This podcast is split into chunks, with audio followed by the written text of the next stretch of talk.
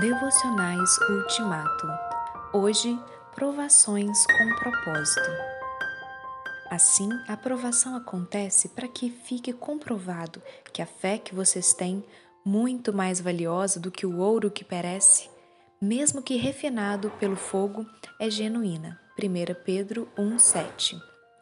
Mais cedo ou mais tarde, o cristão vai perceber que Deus realmente exercita seus filhos os que são consagrados a Ele, em direção à maturidade, expondo-os a ataques do mundo, da carne e do diabo, para que assim sua capacidade de resistência aumente e seu caráter como servo de Deus se fortaleça. Se isso estiver acontecendo com um cristão perplexo, tentar recuperar a alegria que tinha quando era novo convertido será uma experiência desastrosa. Essa prática condena muitos cristãos dedicados a uma busca incessante por falhas inexistentes em sua consagração. Eles passam a acreditar que somente encontrando falhas, confessando-as e abandonando-as é que poderão recuperar a experiência espiritual infantil que Deus agora quer que eles deixem para trás.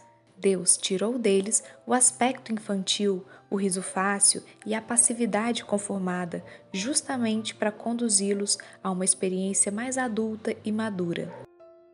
Para orar, peça a Deus coragem para crescer em meio a circunstâncias que roubam a alegria e abafam os sentimentos de fé.